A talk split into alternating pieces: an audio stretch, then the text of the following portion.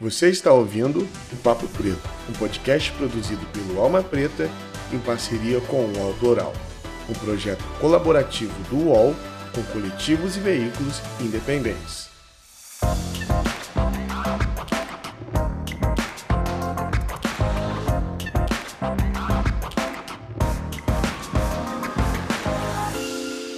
Salve, salve galera, bom dia, boa tarde ou boa noite. Prazer ter você aqui mais uma vez, ou pela primeira vez no nosso podcast Papo Preto. Meu nome é Iago Rodrigues e eu sou apresentador desse belíssimo podcast. E hoje temos aqui com a gente o Ricardo Silvestre. Salve, Ricardo, obrigado por aceitar o convite de estar aqui com a gente. Salve, Iago, prazer imenso estar aqui com vocês. Obrigado pela oportunidade, pelo espaço. É isso. O Ricardo, galera, é fundador da Black Influences e vai estar conversando com a gente hoje um pouco sobre a vida dele e também sobre a importância de ter influenciadores negros. Nós vamos conversar hoje bastante sobre representatividade. Então, se achegue aí se você já está na sua casa ou se você está no caminho do trabalho. É, fique atento que vai ser bem bacana. Ricardo, antes de mais nada, conta um pouquinho da sua história para gente. Pô, vamos lá. Nunca sei por onde começar, mas vamos tentar. Tem que ter um início. Bom, prazer. Eu sou o Ricardo Silvestre. Sou publicitário, nascido aqui em São Paulo mesmo. É, cresci em Guarulhos, que é uma cidade vizinha. Para quem é de São Paulo, tá meio ligado, mas para quem não é, é uma cidade bem aqui ao lado. É, tenho 25 anos. É, nos últimos 10 anos eu trabalhei em agência de propaganda, sempre com mídia digital, com foco maior em em digital, no universo online.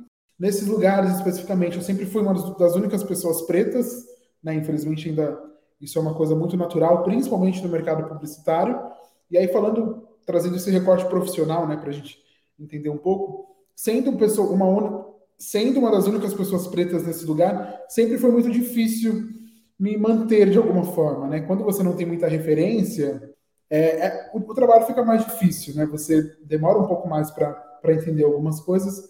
Trabalhei em cinco grandes, importantes agências de publicidade nesse período. É, e na minha última experiência, eu tive um burnout, que é uma síndrome de esgotamento profissional, que é, que é muito comum em pessoas que trabalham muito, em pessoas que trabalham excessivamente. no meu caso, foi por viver num ambiente que não era muito saudável para mim, enquanto pessoa preta.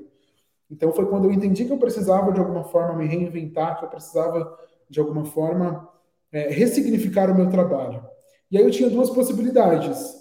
Ou mudar completamente de profissão, porque eu não, eu não conseguia mais trabalhar dessa forma, ou ressignificar esse meu trabalho. E foi justamente o que eu decidi fazer. Né? E foi assim que eu entendi que havia uma possibilidade ali de, de empreender de alguma forma, e foi quando a Black Influence nasceu. É, foi a partir de uma necessidade pessoal e também profissional que eu tive. Eu nunca tinha sonhado em empreender, nunca achei que fosse uma possibilidade, nunca tive também possibilidades, então é, não era um sonho, era, era uma coisa que não passava pela minha cabeça, e isso aconteceu a partir dessa necessidade. E aí, dando uma analisada, eu entendi que havia uma oportunidade também né, de trabalhar com influenciadores com recorte racial, que era algo que não acontecia ainda no mercado. Então, com esse, então de uma única forma, a gente trabalha para buscar a valorização desses influenciadores, a gente trabalha para ajudar o mercado publicitário a também se comunicar de maneira saudável com a comunidade negra e também isso me ajudou a, a ressignificar a minha profissão. Então, são três coisas que caminham muito lado a lado e que também me ajudam muito no dia a dia. E acho que é isso. Ricardo, é... quais eram seus medos assim para você? Você chegou no ápice, né? No burnout, você chegou no ápice. É, quais eram os seus medos quando você começou a empreender? Você falou da importância, né, que é a falta desses influenciadores, que foi o que te motivou. Mas eu queria que você falasse quais eram os seus medos na hora de começar a empreender nesse ramo de publicidade, que a gente sabe que é um ramo muito embranquecido, né? Como é que foi esse Sim. desafio, esse, esse comecinho mesmo? Você enxergou essa importância e como é que foi os primeiros passos ali? Cara, o maior medo, que foi o medo que perdurou por muito tempo, era de, na verdade, não dar certo, né? De não ser contratado, de não ser visto como, como um trabalho importante. Porque se ninguém nos contrata, se nenhuma marca nos contrata, não tem porquê a nossa existência. Então, era esse o pensamento que norteava muito os meus dias, os nossos dias, assim. Então era muito difícil, era aquele medo latente de não dar certo, porque podia não dar certo. Né? Eu era uma pessoa muito mais jovem, não tinha experiência nenhuma com empreendedorismo, não sabia de fato o que eu estava fazendo nesse sentido, né, de, de administrar uma empresa do zero. Então, de fato, é, existia essa possibilidade de não dar certo. Mas, felizmente, foi completamente o contrário, sabe? As coisas caminharam muito bem, eu fui aprendendo tudo ali no decorrer do processo mesmo. E esse era um outro desafio. Não tinha como você parar para aprender sobre o todo. Você ia aprendendo no decorrer dos dias mesmo, sabe? Era um processo bem maçante por conta disso e sempre com aquele medo de dar errado ali, sempre presente. É, e aí, a, a, outra preocupação também era que o mercado não visse importância nessa pauta. Né? Um mercado que, como você falou, é de fato embranquecido, não vê, que trabalha de forma muito, muito devagar, que, que trabalha de forma muito lenta a pauta de diversidade. Então, é, esses dois medos sempre estiveram presentes, que era o medo de não dar certo por várias questões e o medo de o mercado não, não acolher bem essa proposta, né? de, de não achar importante, de não achar relevante. Então, o nosso trabalho também era para mostrar que sim, é, esse, esse recorte racial é importante, que sim, o que nós fazemos é importante. Que é uma coisa que, inclusive, continua sendo o nosso objetivo, que é continuar mostrando para esse mesmo mercado a importância desse trabalho e a importância de influenciadores pretos em todas as campanhas. Qual foi o ano de nascimento da Black Influences? A Black nasceu em 2019. Fizemos dois anos recentemente. Foi no começo ou no final de 2019? Foi no finalzinho, por volta de agosto. De agosto, legal. E quem foram, assim, é sempre legal lembrar isso. Não sei se a gente, você pode dar essa informação para a gente, mas quem foram os primeiros influenciadores, assim, que você conseguiu captar que entraram na, na Black Influences? Cara, tem algumas pessoas assim. Preciso tomar cuidado para lembrar de todo mundo. Não dá para lembrar de todo mundo, na verdade, mas tem os, os principais ali, os primeiros, né? Os Isso, os primeiros mesmo. É porque é muita gente. Eu imagino que você não vai conseguir lembrar de todo mundo. Mas quem foram os primeiros ali que acreditaram também no seu trabalho, né? Cara, eu sempre cito o Roger Cipó, que é uma pessoa que eu já acompanhava muito na rede social. E aí, um belo dia, eu simplesmente mandei mensagem ali no direct do Instagram dele, e ele, não sei por qual motivo, me respondeu, sabe? Na cara dura, assim, na... eu, sou, eu sou um pouco cara de pau, então foi nessa mesma pegada, me apresentei, falei da agência, e ele simplesmente topou. A gente bateu um papo e ele simplesmente topou entrar nessa loucura. É, e aí, como ele, tem algumas outras pessoas que chegaram depois. Preto Araújo, Murilo Araújo, que são incríveis. É, que mais? É muito difícil lembrar de todo mundo. Mas enfim, tem uma galerinha. Hoje nós temos um grupo aí com mais de 20 pessoas exclusivas do nosso time e uma rede gigante que passa de 100 influenciadores que trabalham inclusive com outras agências, enfim. Mas no início era essa galerinha, assim, sabe? Que foi chegando aos poucos, eu fui entrando em contato ali, sem nenhuma pretensão, inclusive, com medo de ouvir não de todo mundo, mas foi rolando. Eles me apoiaram muito nesse início, sabe? E como você chegava para falar com eles? Quais eram os argumentos? Que já era uma galera do, é, vamos dizer assim, já era uma galera do movimento, né? Então você Sim. chegava ali, como é que você falava com eles? Como você apresentava a Black Influence? Cara, eu tentava ser o máximo natural e verdadeiro, assim, sabe? Eu contava basicamente a minha história, profissional principalmente, e o que tinha me levado a, a, a criar a agência. E um dos motivos era buscar essa, essa essa valorização de influenciadores pretos. Então, acho que eu sempre falava isso, todo mundo sempre se interessava, porque influenciadores pretos não são valorizados, né? Então, quando alguém surge com essa proposta, é algo interessante de fato. Sim, legal, legal. E, Ricardo, é, hoje já com esses dois anos de caminhada e com essa visão ampla que você tem, é, o quão isso é importante, cara, ter influenciadores pretos, as empresas terem essas pessoas, ali nas suas propagandas ou fazendo seus publishings ou é, ter relação com essas pessoas que meados de 2019 para lá era muito difícil. De lá para cá a gente vê mais. Mas eu queria que você, na sua visão, o quão isso é importante quando você vai conversar com as empresas ou com também com os influenciadores, é, qual a importância que você coloca ali? Cara, eu sempre falo sobre a necessidade de fazer com que mais pessoas se sintam representadas em qualquer comunicação. Comunicação, para mim, é sobre tornar assuntos comuns a outras pessoas. E aí, quando a gente faz um recorte de Brasil, a gente está num país majoritariamente preto. Né? Se o Brasil fosse uma pessoa, uma persona, ele seria uma mulher preta. A maior parte da população brasileira é feminina e é preta. Então, quando a gente faz esse recorte racial como um todo, a gente entende que há uma grande diferença. Né? E a gente fazendo uma análise, como você falou, a gente não via tantas pessoas pretas em, em tendo esse destaque na rede social ou em campanhas de televisão, enfim. E eu, tento, eu sempre tento fazer esse contraponto, né, de trazer um recorte do Brasil com a pluralidade que nós temos, com a diversidade que nós temos, e sobre a importância de falar com mais pessoas. E tem uma regrinha que é muito simples, assim, quando a gente fala de consumidores. Se as pessoas elas não se sentem confortáveis vendo uma campanha, um comercial, qualquer coisa, se elas não se sentem representadas, elas não vão comprar aquele produto, não vão consumir aquele serviço. Então, isso é um problema de negócios para a marca. Né? Então, acima de tudo, eu tento trazer esse outro olhar mesmo de negócios. Quanto mais pessoas se sentirem confortáveis, se sentirem representadas, é, é melhor. Né? Elas vão consumir mais e também vão se sentir mais confortáveis ali com consumindo aquele conteúdo, aquela campanha, enfim. Então, eu sempre tento trazer esse outro olhar para a discussão, sabe? Ei, você está curtindo esse programa? Tá ligado que é realizado pela Alma Preta Jornalismo, né? Um veículo de multimídia independente que te informa sobre os fatos que cercam as nossas vidas negras nesse mundo. E que tal colar com a gente? Seja membro assinando qualquer valor na nossa campanha do Catarse. E olha, a gente tem mimo de gratidão. Faça parte desse corpo de Alma Preta. Acesse nossas redes. Alma Preta Jornalismo. Sim, sim, muito importante, né? Representatividade é tudo. E trabalhar em cima disso acho que é, que é muito importante. É, Ricardo, é, eu também queria que você falasse um pouquinho sobre o quão importante é, os influenciadores pretos terem também, estarem associados à empresa de pessoas pretas, a, como a Black Influence e como é, todo o ramo, assim, né? É como diz o Black Money, né? Tá associado, porque a gente sabe o quão isso é importante para os influenciadores e também para as empresas, como você está ali na Black Influence. É, como você enxerga isso? E eu queria que você falasse, tem bastante ouvintes que são influenciadores, o quão isso é importante, né, nessa troca? Cara, acho que é justamente esse o ponto. Eu acho que quando você trabalha com pessoas pretas, rola uma troca muito mais fácil, porque nós sabemos o que a galera enfrenta no dia a dia, né? Nós sabemos o que é viver num país preconceituoso e racista como o Brasil. Então o processo fica muito mais simples. Né? A gente não faz perguntas óbvias de coisas que a gente já sabe.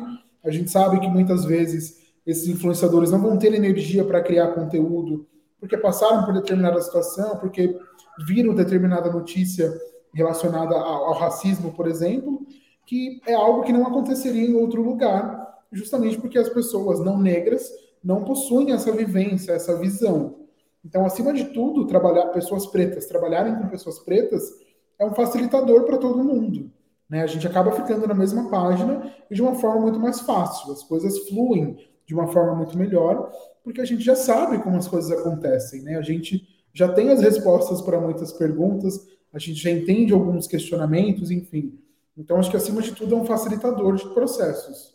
Existe um cuidado quando você vai negociar essas parcerias e esses, esses publishers e de determinado segmento, de determinada marca, poxa, eu acho que isso aqui não é legal, tá associado a um personagem negro ou a um influencer negro. Você faz essa, esse balanço, essa análise e se faz como ela acontece.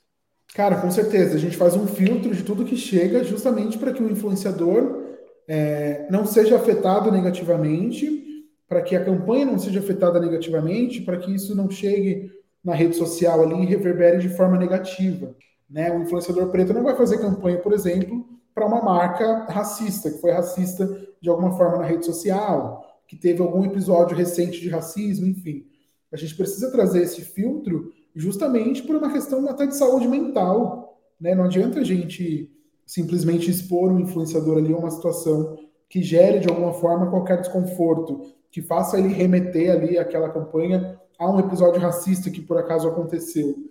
Então a gente sempre faz um filtro, faz uma análise, né? E sempre conversa com o influenciador para ver como ele se sente, se ele se sente confortável e tem, tendo a sua imagem pessoal associada a essa marca. Então, às vezes, a gente até dá uns passinhos para trás e precisa dizer não para algumas coisas, porque às vezes não faz sentido. Ou para o influenciador, ou para a comunidade, ou para quem vai consumir esse conteúdo.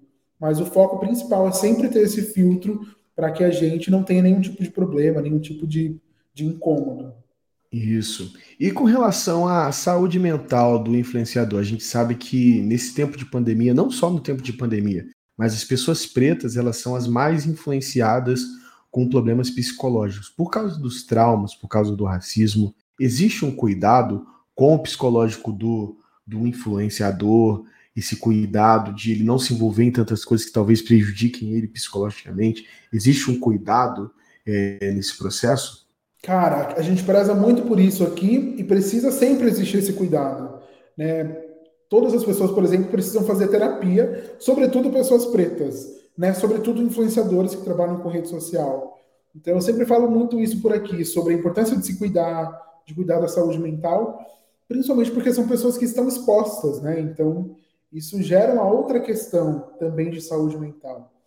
Então, é, é algo que eu sempre tento trazer para o foco para que a gente não esqueça disso, né? Para que a gente, para que esses influenciadores, acima de tudo, estejam bem, para que eles não deixem de se cuidar, enfim.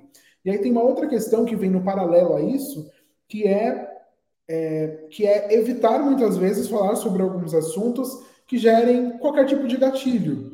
Né? A gente não vai falar de, de assuntos raciais o tempo todo, a gente não vai falar sobre racismo o tempo todo. Talvez nem queira falar, talvez nem seja ideal falar. E aí esse é um outro desafio que a gente tem por aqui, que é justamente mostrar para marcas, para anunciantes, para a sociedade como um todo, para o mercado, que influenciadores pretos não falam só sobre racismo e sobre temas correlatos à racialidade, justamente porque isso é um pouco danoso, né? Falar sobre coisas que te fazem mal de alguma forma. Então, é, a gente sempre tenta trazer isso também para os discursos no dia a dia, para quando a gente faz qualquer negociação, para que esses influenciadores não falem sobre esses assuntos e falem sobre qualquer outra coisa, sabe? Sobre assuntos que eles dominam e que não precisem obrigatoriamente passar por essa questão de raça, de racialidade, enfim. É uma coisa que a gente evita muito para mostrar que a gente é super plural e super diferente e principalmente para evitar qualquer tipo de de questão negativa relacionada à saúde mental. Sim, é muito importante. A galera acha que preto só fala de racismo, né? E é totalmente ao contrário. Exato, é completamente diferente.